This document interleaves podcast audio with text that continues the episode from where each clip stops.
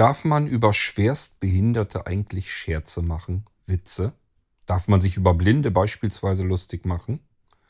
Darf man die vielleicht sogar verarschen mit ihrer Blindheit?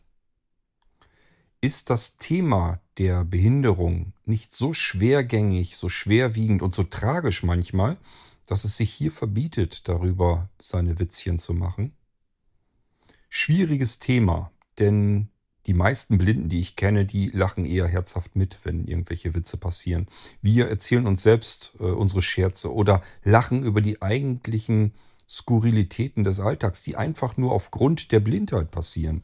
Wie oft passiert mir irgendetwas und ich bin erst ärgerlich und sauer, dass das so passiert und hinterher muss ich dann irgendwie schmunzeln und innerlich sogar lauthals lachen. Einfach weil die Situation mal wieder passiert ist, nur allein durch die Blindheit.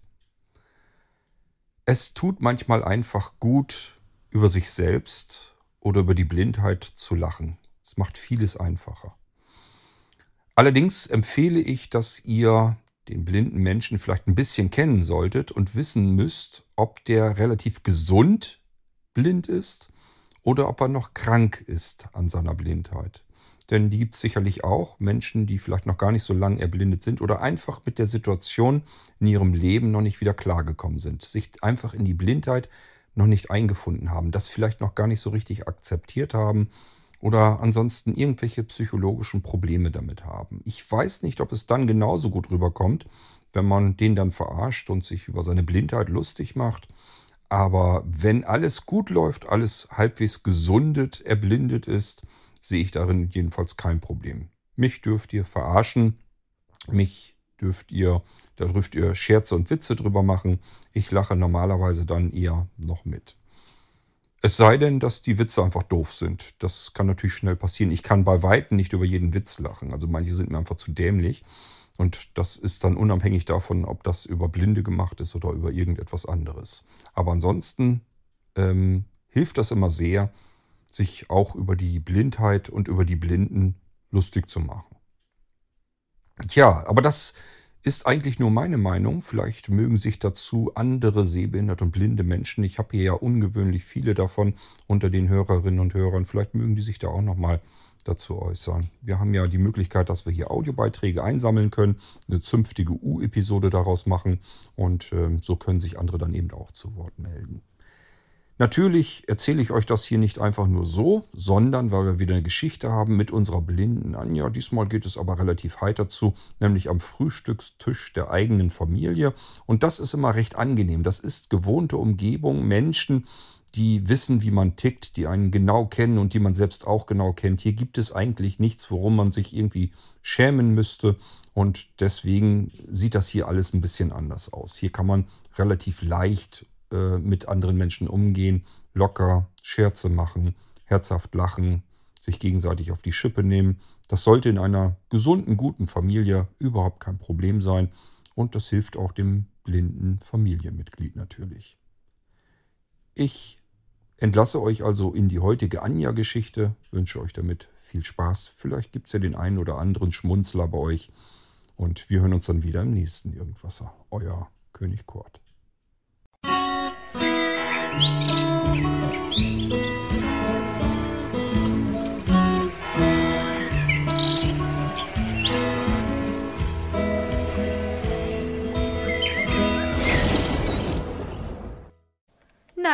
Dich erst noch rasieren müssen?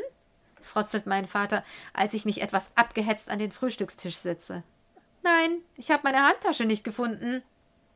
Sie war unter den Stuhl gefallen. Ach, warst du mal wieder blind?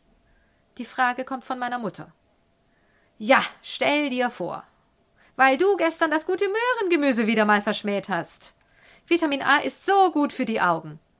Nach dem Kochen hat sich das sowieso in Wohlgefallen aufgelöst, verteidige ich mich. Ich habe eh gemerkt, Ute, dass Anja uns die ganze Zeit getäuscht hat. Die ist nämlich gar nicht blind. Das wäre mir neu, meine ich, während ich mir ein Brot mit Butter schmiere. Tu doch nicht so. Ich habe gesehen, dass du immer das Licht anmachst, bevor du im unteren Badezimmer bist. Täte das eine Blinde? Oh nein, jetzt hat er mich ertappt. Wir lachen alle drei. Dazu muss man wissen, dass das Bad im Erdgeschoss keine Fenster, sondern nur eine Art Abzug mit Ventilator hat. Betätigt man den betreffenden Schalter, geht gleichzeitig das Licht an. Ich liebe es, wenn unser Frühstück so verläuft. Andere fänden es moralisch unverantwortlich, über das ernste Thema so herumzuwitzeln, aber bei uns ist das gang und gäbe. Kann ich bitte den Honig haben? Gebannt warte ich, was mein Vater sich heute einfallen lässt. Es ist ihm zur lieben Gewohnheit geworden, sämtliche Frühstücksutensilien, die er mir reichen soll, malerisch und bisweilen für mich beinahe unauffindbar auf dem Tisch zu postieren. Oftmals steht das Marmeladenglas schräg in meiner Kaffeetasse oder die Milchflasche steht so an der Tischkante, dass sie fast herunterkippt. Wo ist er jetzt? Na, guck doch hin, fordert meine Mutter mich energisch auf. Als ich erfolglos bleibe, erbarmt sich mein Vater und nimmt meine Hand, die er schräg nach oben führt. Da thront das Honigglas auf der Milchflasche. Du spielst deine Blindheit wirklich überzeugend. Du Unhold! Ich drohe, das Glas auf ihn zu werfen. Mach das nicht, sonst muss ich zwei Behinderte versorgen, meint meine Mutter lachend. Der ist so oder so schon behindert, da kommt es auf die Beule auch nicht mehr an. Unter anderen Leuten wäre es mir peinlich, auf dem Tisch herumzusuchen, aber bei uns ist das ja ein Spiel. Außerdem macht es mir vor meinen Eltern nichts aus. Endlich kann ich einen Schluck Kaffee nehmen. Doch leider habe ich auch hier heute Pech. Etwas Kaffee schwappt auf meinen Teller. Achtung, voll, sagt mein Vater. Himmel, kannst du mir das vielleicht mal vorher sagen? Na ja, ich dachte, das hättest du in der Blindenschule gelernt, wie man Kaffee aus einer Tasse trinkt, meint er leichthin. Außerdem kannst du den Kaffee doch auch aus dem Teller trinken. Du siehst es doch sowieso nicht, wo der drin ist. Immer auf die armen Blinden. Ich schmolle gespielt. Du brauchst das, damit du die Nase nicht zu hoch trägst, sagt mein Vater im Brustton der Überzeugung. Jetzt bin ich wenigstens richtig wach, wenn es diese morgendlichen Zusammenkünfte nicht gäbe.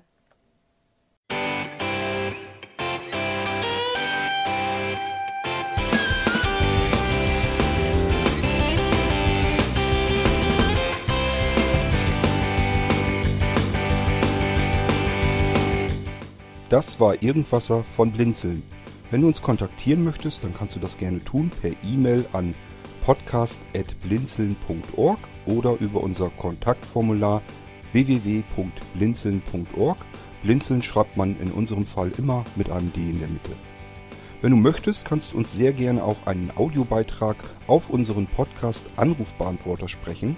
Der hat in Deutschland die Telefonnummer 05165 439 461. Und wenn du uns aus dem Ausland anrufen möchtest, dann ersetze einfach die erste 0 gegen die 0049 für Deutschland. Wir bedanken uns für dein Interesse und freuen uns schon darauf, wenn du auch beim nächsten Mal wieder mit dabei bist.